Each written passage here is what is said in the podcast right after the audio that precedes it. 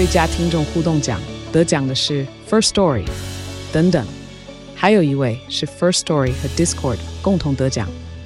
First Story 最新推出的 Discord 整合功能，是为听众管理新标杆，将拥有会员资格的听众自动加入 Discord 群组。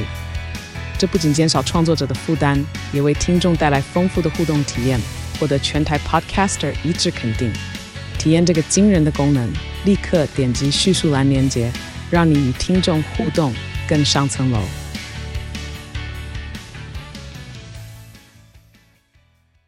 欢迎收听、收看今天的蓝轩时间哦。那今天的话呢是礼拜三，礼拜三的话呢谈健康、谈医疗。那我们今天要特别谈的是呢，有跟算是心理的健康吧，或者整个呢，呃，算女性哦，或者说呢性别在整个的社会环境、工作环境、家庭环境里面呢，需要有个更健康、更被保护的哦。这个地方当然讲的就是这段时间以来，其实也不过才十来天，坦白讲。但你觉得好像对很多女性朋友来说，尤其如果有过相关经历的朋友来说，觉得哇，这个性骚扰的话是话题已经吵到沸沸扬扬了啊！那呃层出不穷哦，真的是如我所说的一波又一波。那为什么呢？因为我想这件事情它发生在社会的每一个角落啊。所以一开始的话呢，是在民进党里面发生，而且民进党里面的话呢，比较让人家匪夷所思的是，它呈现出各式各样的样态哦，它也呈现出呢这个性骚扰。呃的结构性，呃有被害人，有加害人，有吃案人，而且呢，这个吃案人还是年轻人哦，所以你很难理解说，呃，年轻人他不是应该在这些年里面，我们都以为台湾的性平做得还挺不错的哦，但是没想到呢，加害人里面也有年轻人，吃案人里面也有年轻人，而且呢，对这些事情的描述，他的态度，对于女性的尊重。其实好像性平课是是白上了的一的感觉啊，好，所以呢，这个问题真的是还蛮大的。那尤其在职场里面，职场里面的话呢，我前两天看到一个呃，是民众党出来开记者会啊，他们说呢，职场性骚扰呃案件从二零一六年到二零二一年，利用职事呃权势性骚扰零。你相信是零吗？OK，好，所以呢，这个相关的话题哦，我们今天就特别邀请到了两位来宾。我们节目很久就没有邀到两位来宾了啊，各有专长。一位的话呢，他是妇女新知基金会的董事啊，他本身也是个律师，他是施新呃施雅欣律师，施律师长。早安，萱姐早安，大家早。嗯，OK，好，那另外一位的话呢，是他很熟悉的啊，这个心理咨商师，我们从心理层面来谈，他是苏训慧，苏训慧长。萱姐早，还有各位观众，大家好。嗯，OK，好，那我想一开始的话呢，我想比较简简单的先请两位啊，又又是女性，又是专业人士啊，呃，发生了这么多起，而且发生了这么多天啊，那真的是看起来没完没了的感觉。你们有没有各自一些什么样子的感受跟心得，跟你们呃想要跟？跟大家说的，或者想要点出来的事情，我们是不是先请这个施律师来说一下？好，其实不管是职场性骚扰或者是性骚扰，就如刚刚萱姐有说的，就是性骚扰是发生在就是各个场所、各个角落，其实都是会有的。那为什么大家都不敢发声？其实除了就是害怕自己名誉受损以外，那在职场里面，因为有了权势关系，那这个部分呢，其实是会涉及到个人的生存权、生存权啦。那只要我就是申诉了，那在这个机制不够。能够保护我的状态下，我可能会失去我的工作。嗯，所以在职场里面的话，会考虑到说，除了证据不足啊，担心别人闲言闲语以外，其实很大的一个因素是因为，哦，我说了我工作不保了，那这时候我该怎么办？所以在这个部分，其实不是说。没有没有性骚扰的事件，而只是说大家为什么不敢说出来？那是因为就是申诉机制的不够。那也诚如刚刚说的，就是为什么会有人吃案息事宁人？因为在职场上，大家想的就是，哎，人和嘛，我需要团队关系，OK。所以呢，会不会是你大惊小怪了？那团队合作，因为报了这件事情，然后影响到我们的工作风气。那这一件事情呢，其实对于主管或者是就是接受到反应的人员，若他第一线的专业知识就是是不足的状状态下，他其实他的反应反而会让被害人受到恶度伤害。所以这个部分，其实在不管是职场或者是一般场域来说，就是你要有勇气说出来，已经是一个挑战了。可是你常常说出来以后，你就会预设哦，我可能会得到一个不 OK 的回应，或者是自我怀疑。那这个部分其实常常就是为什么无法提出的。那近日大家这样子连环爆的状态下面呢，其实。这个部分也是让大家知道，就是呃，要鼓起勇气的说出来求援，因为你就会发现，其实世界每个每个地方不是只有你这么孤单的在遇到这件事，这是大家都经历过的事情。对，但这一波里面感觉上，除了你呃发生之后觉得没那么孤单之外，因为越来越多人之外，其实刚才啊、这个徐律师描述到的一些受到保护的、被接住的啊，这个现在的流行被接住的，然后呢得以申诉的、得以伸张的、讨回公道的机制，其实坦白讲还是很薄弱，所以才会有这个事情发生嘛。哦，所以除了觉得不孤单之外，其实更大的感受，其实对施律师来说，听起来应该是觉得应该修法。对这个部对，对这个部分，其实为什么在职场里面呢？大家就是申诉管道就是这个不畅通的原因，有可能是因为就是被害人他不知道我要去哪里申诉，跟谁申诉，我的公司或者是我的工作场所到底有没有这个部分。那另一个是为什么大家不相信我今天在内部申诉以后，我可以获得一个公正公平的嗯嗯调查结果？这是因为若今天。骚扰我的是我的上级，或者是有权势的人。那若又涉及到是你的雇主，嗯，那这时候你能够相信说雇主会自己组成一个调查小组去调查自己的性骚扰行为吗？对啊，对啊，这个有点加加害人球员兼裁判，球员兼裁判。那再来一个是，若他今天组成了，你能够相信里面的调查委员是？公平公正的吗？是啊，是对 OK。所以，所以我想，这接下来我们待会儿就要好好的聊一聊，就是说，到底应该怎么样子让这个先申诉机制更健全？怎么样真的可以去保护呃受害者？怎么样子可以去惩戒加害者？怎么样子可以去惩戒吃案者？甚至我觉得怎么样子可以鼓励吹哨者？我都觉得这是可以讨论的啊。那天天讯会，讯会，你你看呢？你在这段时间看大家出来表达的一些状况，跟女性，我就经过了，我是真的有点惊讶的是，经过了这么多年的性平教育。没有感觉上没有好一些，是我也觉得没有好一些。然后特别是我记得在过呃前几年，就是美国在走那个 Me Too 运动的时候，其实那那时候就有一波嘛。对对对啊，所以我们都以为那一波其实已经可以带给我们台湾的社会的男女，嗯 啊都可以有不同的思考，也可以体会到或理解到说，哎，其实，在性别上的尊重跟界限上的维护是非常重要的一个课题。但是没有想到这一波这个爆发的时候，我才发现说，哇，原来这么多年。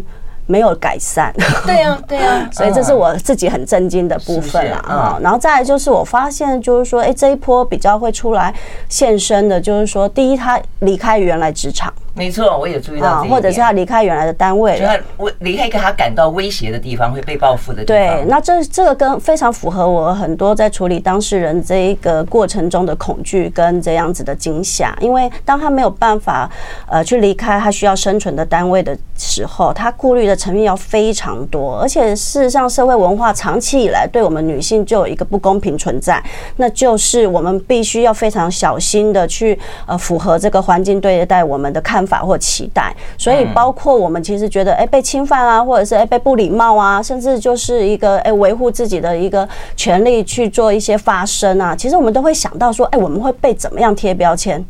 啊，比如说我们要以什么大局为重啊，然后我们要对以和为贵，然后我们要懂得看脸色。我其实有个时候我会觉得这还是跟我们的家庭教育很有关系，因为你会发现很多女性对于自己的权益跟自己。要维护自己，呃，比如说勇敢发声，或者是勇敢说不，这些其实是我们从小家庭教育跟学校教育并没有教的事情。我们没有教拒绝，好，那当然我们想到拒绝之后，就会想到一连串的被指责，甚至是会有很多的问题还是会丢在你身上。啊，甚至我也听过很多的女性，当她受到工作上的同事、主管，甚至是一些厂商的欺负的时候，她回去跟她的妈妈说，通常不会跟爸爸说，跟妈妈说的时候，妈妈第一个指责。对象就是他，嗯，你做了什么事？你说了什么话？你是不是哪里不检点？那为什么人家不找别人，要找你？嗯，哎，所以其实他是一个整个在社会伤人啊，对，非常的伤人。然后，所以他为什么很多当事人他要走向忧郁症，或者他走上焦虑症？因为他会感觉到整个社会的环境氛围，包括他最信靠的原生家庭，可能都不会是那个支持他的人。所以为什么他要晋升？他就算跟他最熟悉旁边的同事，或者他觉得最信任的朋友讲，可大家也无能为力啊。嗯，因为大家如果劝你说啊，那你也不要去申诉，他就会立刻告诉你说申诉。数没有用，嗯嗯，好，这不管是在哪个，包括你你的照片如果在 IG 被人家 po 或者影片被传，他们会说申诉没有用，连这样的都申诉没有用。对，这是大家普遍的观念。嗯，就是说，有些连照片都拿不下来呢。是啊，那所以他就说，哎，如果我现身，我曝光，我不止这件事没有得到解决，没有得到任何的维护跟支持，结果人家还知道我是谁。嗯，那我以后的人生呢？我可能要跟人家谈恋爱，我可能要跟人家交往，我可能还要结婚。我以后如果未来婆家知道我曾经发生这件事，然后我看起来好像是一个会闹事的人。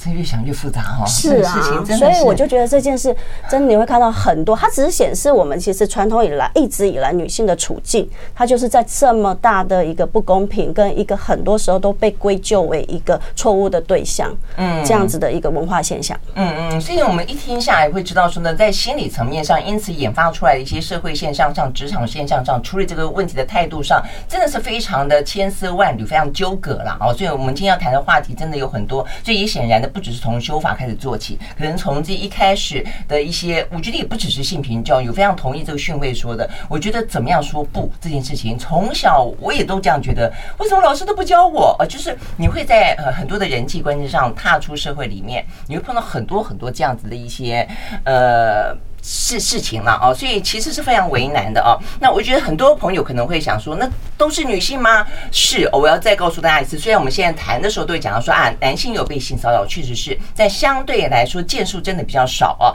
我们这边看到是二零二二年啊，我们这个劳动部所公布的呃雇佣管理及工。工作场域当中的就业平等概况调查，百分之九十八点七的男性没有遭遇过性骚扰，女性是九十六点七有遭遇过性骚扰啊，就是说被性骚扰骚扰的当中了啊，有百分之九十六点七。不过当然，男性可能他敢去说的啊，如果说是真的是被被侵害的啊，或者被骚扰，男性可能也在少数哦，所以。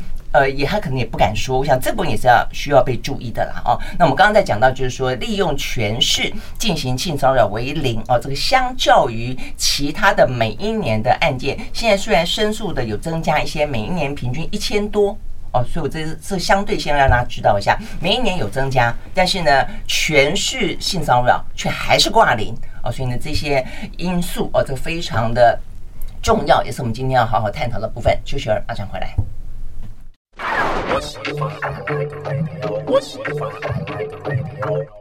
好，回到两圈时间，继续和现场邀请到的啊，这个要谈最近啊这段时间连环爆的性骚扰的话题哦，它反映出来的当然就是说，第一个呃，社会各个角落都有；那第二个的话呢，就是并没有更好。哦，再来的话呢，男性啊，事实上也有。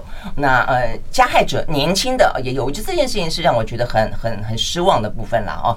而且他们表达事情，他们在描述这件事情的态度哦，说什么你把人家烧的鬼巴会哦，什么什么男性的自尊受到呃伤害的时候，那当然就是要撞门呐哦，这个。这真的是很难再去转述啊，真的匪夷所思啊。那 OK，我们呢，呃，这个现场邀请到的是呃，在法律方面的啊，这个是妇女新知基金会的董事施雅欣啊，还有呢，这个咨商师啊，这个苏训诲。那我想，我们就先从为什么目前已经说起来，我们有性平三法呢？还不是只有一法，我们有这个什么性别工作平等法，有性别。教育法、性平教育法，还有呢性骚扰防治法，哦，听起来好像哦好厉害哦，台湾这个走的真前面，为什么到现在为止没有办法发生作用？好，我们的性平三法呢，其实简单来讲，你就把它想成是职场、学校跟一般场合的适用。所以，其实他们对于性骚扰的定义其实都没有不一样。当然，性骚扰第一件事就是要当事人觉得就是不舒服。嗯，那接下来我们就会有合理的、客观，就是依照这个个案的事实背景环境去审酌这一件事情。那这个部分呢，其实我在企业里面就是。跟大家说，就是性平的这一件事情的时候，我都会特别的去说，大家只要觉得有不舒服，那。你就先不要怀疑自己，你要勇敢的发声。你虽然是企业里面，因为在现在法定规定里面规定说，每一个企业里面一定要有性性别什么，这个叫什么？申诉委员会。申诉委员会哦，那它的构成是怎么构成的？嗯，这个部分呢，其实我们在性工法里面，因为我们是职场，所以是用性别工作平等法。那这个部分是规定三十人以上的工作场所一定要设立这个性骚扰申诉机制。嗯哼，对。哦，第一个问题了，那三十人以下怎么办？好，大家先听听做一些目前的一些呃，可能必须要去。修法改善的点了哦。OK，三十人以下虽然我们没有强制要设立。性骚扰未妥善处理，嗯，是这两大点。所以这一件事情也凸显了职场性骚扰这一件事情。那在所有的企业或者是工作场域里面，它的申诉管道是如此的，就是不畅通，然后立即有效的措施可能在这个部分处理的也不怎么好。所以这个部分到底应该要怎么样去因应，让内部审查机制这个部分可以顺利的推广，其实是我觉得可能还是我们现行法令一定要去做强制的，不然人家会以为说，诶，那三十人以下，那我们不用设立申诉机制，那我公司是不是就不能处理？那发生这件事的时候，那被害人怎么办？人家说求助无门的时候怎么办？爆料嘛，嗯，爆料或者是去找劳动局申诉，可是偏偏劳动局又不管有没有性骚扰这件事，我管的只是雇主。有没有妥适的处理？所以说，今天我们在三月的时候曾经开过一个最高最高负责人的外部审查机制的公听会。那这个部分其实就是在讨论说，若今天内部制度都失灵的状态下，那你外部又没有一个独立去认定说，诶，这个有没有性骚扰的问题的时候，那这样你到底要被害人怎么办？所以这时候被害人。在这样的情况下，你怎么能够期待他更勇敢的站出来呢？所以你刚刚讲到，就是说，呃，劳动部只处理你有没有好好的，只关心你有没有好好的处理这个案件。就如果当案件根本没被申诉出来，或者案件根本没有成立。那就不构成说你有没有好好处理嘛？是是不是？OK，所以这两个地方就有猫腻了嘛。一个就是说，我们回到一开始，就是被害人可能不敢申诉；第二个，他可能申诉了以后被吃掉了。假设说，我们就这一次一开始的呃源头来看的话，呃，如果民进党他们当初这个青年部他没有去处理这个案件，不是就压下来了吗？是。就对劳动部来说，这个民进党的青年部就没有所谓的不处理的事情嘛？是不是？因为他不成案呢。他没有不承认就没有就没有不处理啊？有啊，这就是不处理啊。所以那个台北，所以台北市府不是就是立刻有说我们劳动局会会调查，然后若没有好好处理的话，我们开罚。OK，对。但这事情怎么发生的？就变成说，因为他们出来爆料。对，因为他们出来爆料了，被知道了，然后呢，呃，劳动局是台北市就哦，有这件事情了，那为什么你没有处理呢？所以才会开始有这个机制产生嘛，对不对？对，其实若今天企业没有处理，可能会有两件事情，一个是说不敢申诉，另一个是说我申诉了被吃案。哎，其实还会有另一个意义，就是议题是说，哎，我申诉了，可是我因为害怕在职场间被流传，所以我要求主管，请你只要告诉那个人。他不要再这么做，可是你不要成立任何的调查，我我不需要，你不要再往上报了。可是呢，知情不报这一件事情没有处理，劳动局罚不罚？罚哦，也罚。对，所以就是你所有，因为我们要维护一个友善职场嘛，所以只要在职场之间知道这一件事情的，我们都有义务一定要去做处理这一件事情。所以今天你要去说出这一件事情，那你被要求说不能。被被害人要求说：“哎，我要保密，那你不要去处理这一件事情。其实你还是会被开罚的。那我们要说的是说，其实，在内部申诉机制里面，我们的性工法也是有保护，说这个调查机制一定是一个不公开的状态。所以你申诉了，你不用担心说，哦，在还没有调查结果，或者是我的调查过程，或者是发生什么事，其实公司的人大家一片喧哗都会知道，不会的，因为这也是一个需要保密的过程。嗯，对，所以这一件事情。”就是大家要先勇敢的说出来，先寻求管道求助，以后别人才有机会去帮助你。那到底面对的状况是怎么样啊？有成功的吗？还是有失败的吗？那这个过程当中的话，我们刚刚讲到很多都是一些心理状态啊，所以到时候我们会再请这个苏训会呃这个咨商师来加进讨论。我们休息再回来。I like 103, I like radio 好，回到人生时间，继续和现场邀请到的妇女新知基金会的董事施雅青律师，还有呢这个咨商心理师苏训慧啊，这个来跟我们谈这段时间的性骚扰的相关话题哦。那我们要特别 focus 在呢职场性骚扰，是因为它似乎呢是在那么多。类型的性骚扰当中，最具有所谓的权势型的性骚扰。当然，在学校里面，老师也比较像是一个权权势型的性骚扰。在家庭里面，父亲如果有的话，就是说那种什么舅舅、叔叔，也比较像是一个权势型的性骚扰。但是呢，我们刚刚讲了一个非常重要，是一个呃生存，就你可能担心丢了工作，你可能担心被调职。呃，像这一次的话呢，呃，这个民进党里面发生，他就是被调职啊，被调去远远的一个不会接触到那个骚扰他的人 的那个单位啊。那所以这个部分实际上是我们想要去更多探讨，尤其这个部分目前被申诉的最少哦，最少哦。那我刚刚在念到一些相关的数字里面也很有意思哦，它反映出来的是呢，这个劳动部讲到说。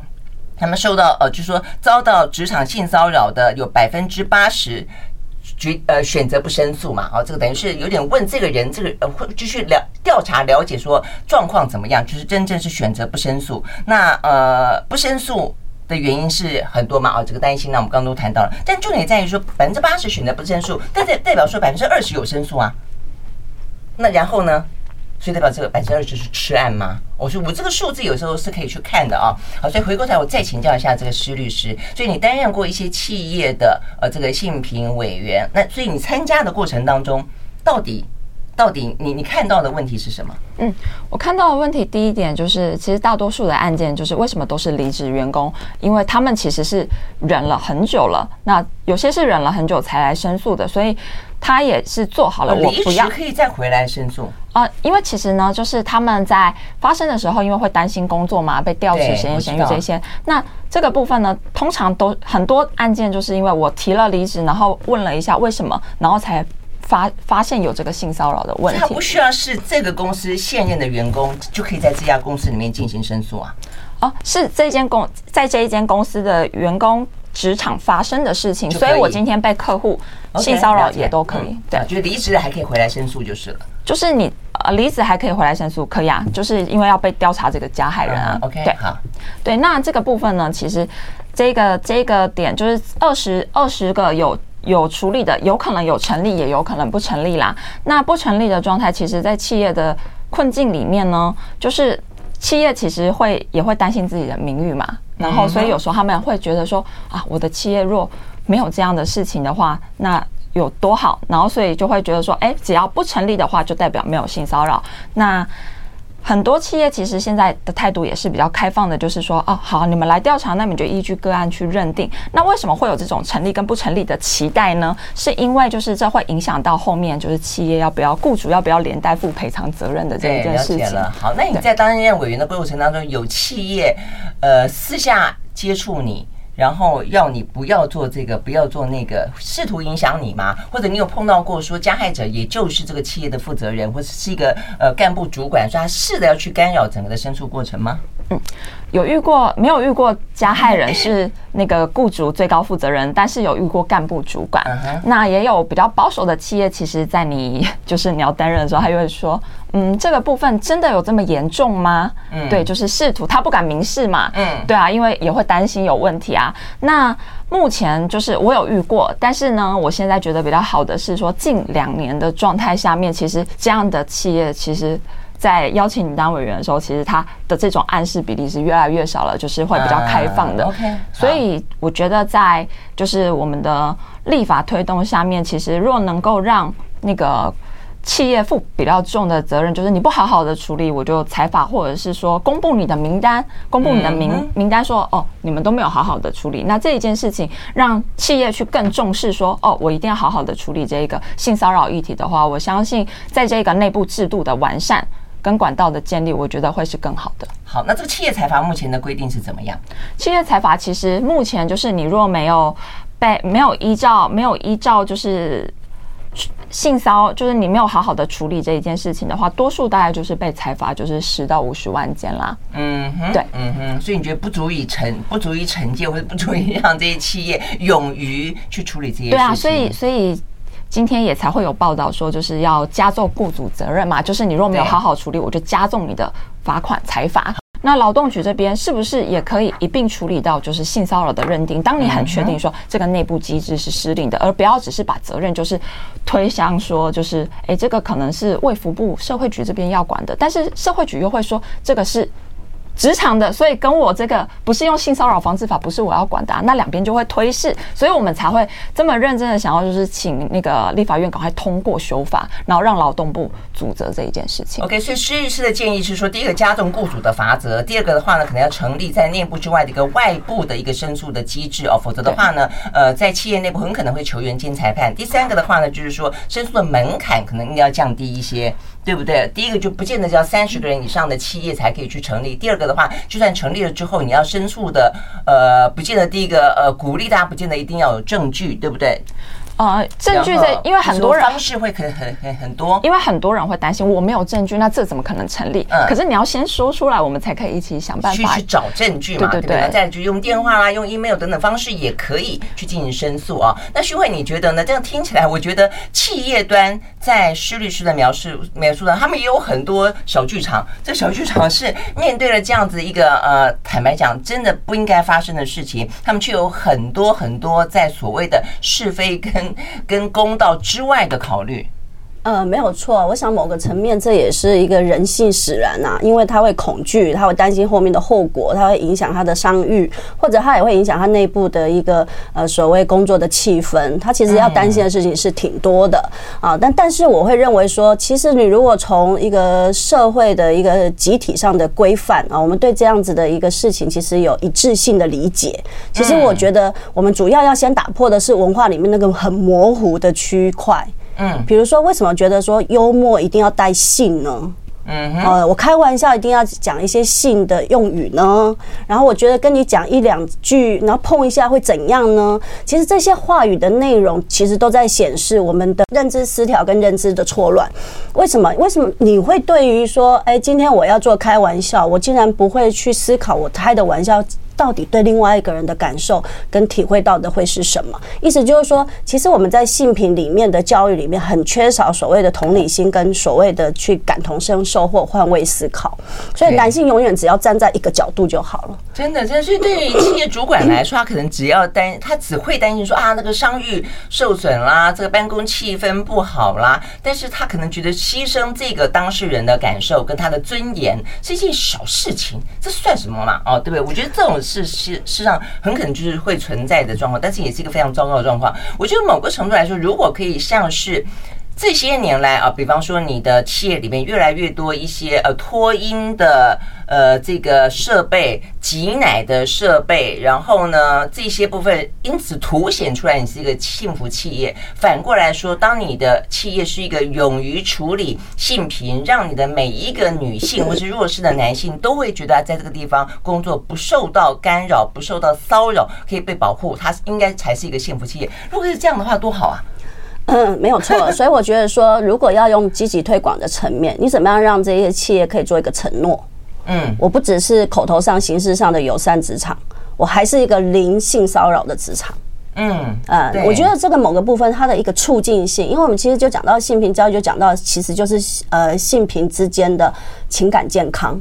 嗯，不健康的思想跟不健康的态度，它就是会创造出一个不健康的氛围跟职场上的文化。那所以就是说，如果从这个主管或者是这个最高负责人，他就已经可以开始带头。嗯，我觉得它一定会影响到整个不同层级的各种主管，或者是各种层级的员工。对，那但所以这里就讲回来了。所以这个最高主管或者是最高负责人他们在想什么？嗯，啊，就是说，其实刚刚萱姐讲到，就是说，哎，为什么最后只牺牲这个人？因为他成本最低。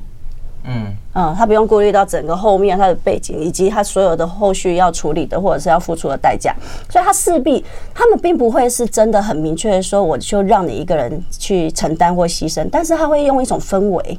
嗯，我像我有一个当事人，他就是当他开始要去提出他被性骚扰的这个很不舒服的经验的时候，其实他就开始从不晓得为什么，他从那一刻出来办公室之后，他就觉得大家的那个氛围气氛，看他眼神，甚至隔一天后来大家都诶尽量。跟他保持距离，他势必也做不下去。嗯，对。虽然他觉得说可能呃，主管应该会善尽一个保护他或者是一个保密的责任，或者是这个调查也还没开始，但是你就是因为你知道吗？这是职场，当然是八卦的核心啊。是没错。嗯，所以怎么样叫做真正能够保护当事人？我觉得这个其实就是有非常多需要去考量的细节。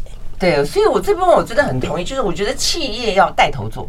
嗯，就是说，当你去标榜，或者说你可以去往这个方面去走的时候，其实慢慢的哦，这个整个气氛都会都会改变就是了啦啊。否则的话，像我觉得看这个民进党青年部的人，我在想，他不可能是一开始就坏掉吧？他应该是进去之后，因为有一些状况让他跟着有样学样。那否则的话，一个年轻人怎么会？对不对？你知道我的意思吗？哦，所以我觉得这个事情一定是有某些家庭教育、职场教育当中，让他们觉得可以这样子做，而且不用付出呃任何的代价跟责任的哦。我们休息再回来。I like 103, I like radio 好，回到连线时间，继续和现场邀请到的呃，这个咨心理咨商师苏训慧，还有呢呃妇女新知基金会的董事呃，这个是雅欣律师来谈这段时间的性骚扰啊。好，所以我觉得这个事情就像刚才训慧不断讲到，就人性嘛，人性嘛，我觉得这件事情最难做的就是人性，尤其涉及到那么多的多方的当事人哦，所以。所以，OK，好，我们刚刚讲到了受害者跟加害者，我们还没有讲吃案者嘞。这个吃案者应该也就是这样的一个情绪里面，否则的话，你你一般来讲看到不义之事，应该拔刀相助才对，不是吗？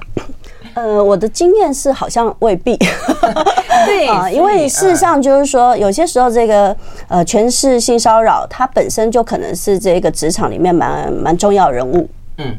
然后要被呃申报的，就是说他要处理这样子的一个一个申报的，其实他也是核心人物。嗯，好，所以他可能是我们就是就是假设他可能是一群董事会，他可能是一群核心的什么委员会。那所以其实他们本来就有可能的关系，或者是所谓的利害关系的建建立啦。那所以把它形容成像一个共犯结构一样啦，是势必是一定有共犯结构的存在。那所以说，呃，通常痴汉者当然有有时候就会觉得说他是帮这一个发生事情的人敲代机，嗯，敲代机。他敲代机的意思就是说他不需要真的是帮他帮他立案。他就说蛇蛇嘞，的呵，嘿，我们蛇收嘞。那我是啊，我去跟他讲几句啦，哈，就是说他还是比较以我们文化传统上那种解决问题的方法，就你像《人选之人》里面那个秘书长啊，有没有 啊？给点和解金嘛，哈，啊，来来来。那个下班以后来喝一下啦，讲一讲就好了。对对，可能又要弄一个新的应酬子 的局，然后他又要被迫再去那边接受他们的可能虚情假意上面的道歉。是是。所以我觉得他的一个问题就是说，他本身的这一个关系链以及他们之间关系之间的复杂性，他都不会觉得说他需要去挺身而出，或者是说在做一个正义者。嗯，因为他们早就已经可能是一个一群呃已经。共犯结构的一个很稳固的一个族群，那所以就又要回到说，如果一个受害者他其实就是一个刚出社会的年轻人，他什么人脉都没有，其实个年轻人真的是没有人脉，嗯，家庭的背景也没有什么足以让别人畏惧你的，那你就是这样子，甚至你可能是北漂，嗯，哦，你根本就是非常孤立无援，然后又加上你可能年资没有很深，所以整个部门其实都会觉得，其实有你没有你，其实也没差。啊，可有可无，哎，这其实都是职场非常复杂的人际气氛啦，哈。但我觉得说，如果我们要让一个申诉者，他是可以比较勇敢，而且他是比较愿意相信我们的制度或我们的法法律的话，某个部分就是社会支持性一定要足够。所以我又会回到说，哎，其实在一个社会共同的集体性的一个规范或者集体上的氛围上，我们是不是可以有越来越趋近，比较知道说这样子的事情的界限应该在哪里，就能够很明确的。辨识出来。好，那我觉得我们要很具体来来说，那询问你的建议是什么？就怎么样子去支持，塑造一个比较正确的社会跟职场里面的情境支持，就是让这个女女性或者受害者被保护，但也也让其他的男性不要这个看起来觉得自己可能动辄得咎。是，所以我觉得在某个部分啊，哈，因为我们过去的传统或者是环境里面，我们其实都不不太善于言辞。啊，其实呃，职场上真正需要是一些鼓励，或者是一些所谓的呃肯定你的付出。其实这个真的不用动手动脚。所以，然后再来是，我会建议说，只要你有一点稍微的这个呃所谓的性品的敏感度的话，你就会知道说，在一个适当的距离下的沟通跟谈话是比较有礼貌的。嗯，比较不会有那个。啊所谓侵犯的问题。嗯，啊，即使你都没有任何你说不好的思想，但是你就于一个跟人的礼仪来说，你知道一个范围、一个界限啊，其实是一个哎比较舒服的一种沟通的距离。那当然，我还是回到刚刚的论点，就是我觉得这是最高负责人要开始带头的。嗯，因为所有的职场上的推动，如果最高负责人他自己就所谓的自己就可能是一个这样子，呃，不太注意界限，或者是说话上就是带着一种性上面的一种暗示，或者性上面的开玩笑，那下面的一定会学，因为以男性的组织跟男性的。结构来说，他们其实会学最上面的人的用字遣词，因为这样好靠近那个人嘛。嗯，所以你你是怎么样带头的，我就开始学那个氛围、那个气氛。是啊，我们以前在采访的时候，年轻人都要忍受这些采访这样讲黄色笑话，很痛苦的，你知道吗？是很痛苦的。对，好，但是我觉得还有一个，刚才勋伟讲很重要。一开始我们讲到怎么样子学习学习拒绝，我觉得在当然，我觉得有些男性主管他可能真的觉得他就是像爸爸一样啊，他就觉得他喜欢那种温暖的感觉。甚至有时候的偶尔的肢体当中的呃拥抱啦，哦，这个碰触他觉得可能没什么，但是好，如果说他真的是这样子存在的时候，那就呃这个当事人来说，他可不可以说出来？就我不太喜欢你这样子做，或者说我我怎么样子设法表达出我的想法？那怎么做会好一些？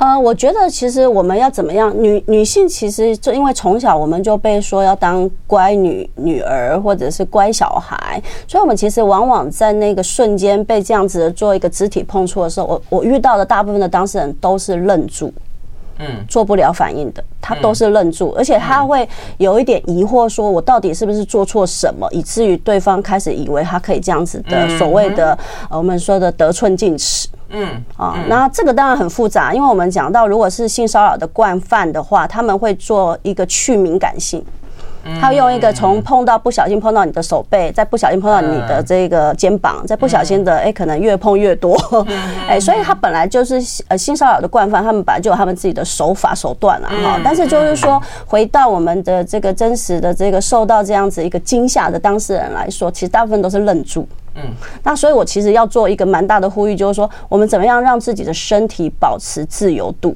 嗯，退退一步。甚至我都会建议你动作大一点没关系，吓到，就是动作大一点，让他知道说这一件事其实对你来说，并不是你会默默接受，或者说不是你说哦，我有稍微的调试一下心情就会没事的。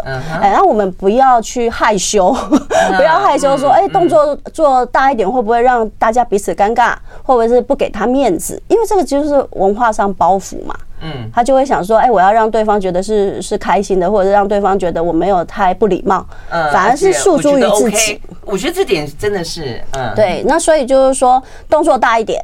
然后，呃，再来就是说，尽快的把你要报告的事情或者要处理的事情，呃，赶快的去说完，或者是哎，赶快跟他说，哎，你可能现在必须要先离开啊，因为可能你觉得说，哎，现在可能不是一个好时机，或者是你就是借故赶快的走开。我想你的身体的自由度是第一个可以保你的一个安全的方法。那第二个就是说，如果你真的有点不舒服，你就可以告诉你身边，甚至你的家人，最最亲的人，就开始说到说，哎，今天发生什么事？